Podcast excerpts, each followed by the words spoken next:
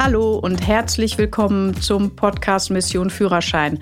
Mein Name ist Bianca und heute möchte ich mit euch so ein bisschen über das Thema Theorieprüfung sprechen. Viele ähm, bekommen ja schon Schnappatmung, Gänsehaut, äh, Magenprobleme, wenn nur das Wort Prüfung ausgesprochen wird. Zunächst einmal kann ich euch da wirklich beruhigen, die Prüfung ist halb so wild. Ganz ehrlich, es gibt keine Prüfung, also ich zumindest kenne keine Prüfung, wo ich vorher schon weiß, was drankommen wird. Und das ist bei der theoretischen Führerscheinprüfung tatsächlich so. Du bekommst von deiner Fahrschule entsprechend Unterlagen, Lehrmaterialien und da kannst du dich super auch auf allen digitalen Kanälen auf deine theoretische Prüfung vorbereiten, sodass du wirklich ganz entspannt da reingehen kannst. Ja, was brauchst du eigentlich? Eigentlich für deine Theorieprüfung? Zunächst einmal musst du deinen theoretischen Unterricht absolviert haben. Wenn wir das jetzt mal am Beispiel der Klasse B, also dem Autoführerschein festmachen, brauchst du zwölfmal das theoretische Grundwissen. A 90 Minuten ist immer eine Unterrichtseinheit und zweimal das klassenspezifische B-Thema. Da wird dann speziell nochmal für die Führerscheinklasse B auf Technikfragen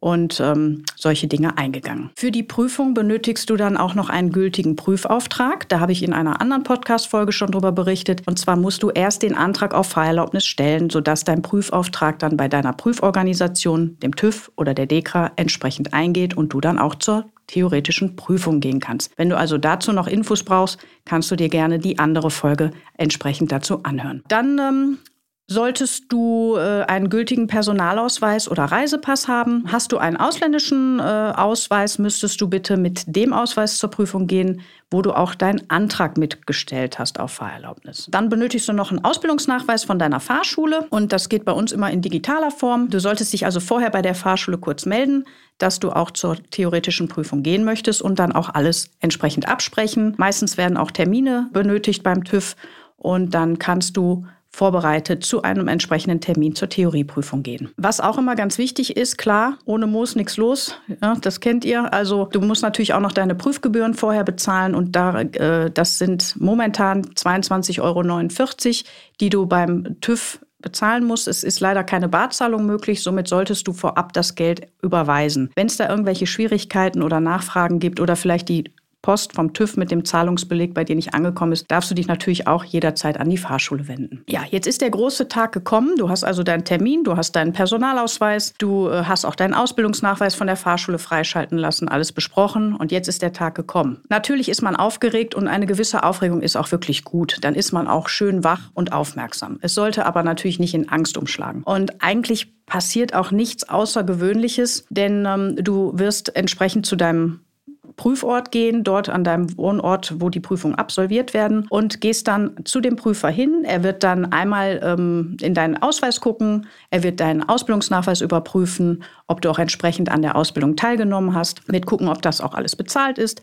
Und dann wird er dir einen Platz zuweisen. Dort steht dann ein PC und dann kannst du dort deine Fragen einfach beantworten. Du wirst bei dem Ersterwerb Klasse B das Beispiel nochmal 30 Fragen bekommen, 20 Fragen zum Thema Grundwissen und zehn Fragen zum klassenspezifischen Pkw-Wissen. Hier noch ein kleiner Tipp. Der erste Gedanke ist immer der richtige. Viele fangen an dann zu überlegen, drücken durch und sagen, ach, vielleicht war es doch die oder vielleicht war es doch die Antwort. Und dann wird man irgendwann ganz kirre im Kopf und plötzlich ist alles richtig und alles falsch. Lass dich da gar nicht aus der Ruhe bringen, sondern geh straight Frage für Frage durch und am Ende gibst du einfach ab. Und ähm, in dem Moment, wo dann auf dem Computer äh, die äh, Tastatur quasi das Abgeben dann auch bestätigt wird, hat der Prüfer das Prüfergebnis Ergebnis schon vorliegen bei sich an seinem PC. Und dann wird er dir entsprechend auch sofort das Ergebnis mitteilen können, ob du bestanden hast oder nicht. Im Bestfalle, wenn du natürlich bestanden hast, herzlichen Glückwunsch, das war sehr gut. Sollte es mal nicht geklappt haben, auch kein Beinbruch. Lass den Kopf nicht hängen. 14 Tage später darfst du natürlich die Prüfung wiederholen. Und das ist dann wieder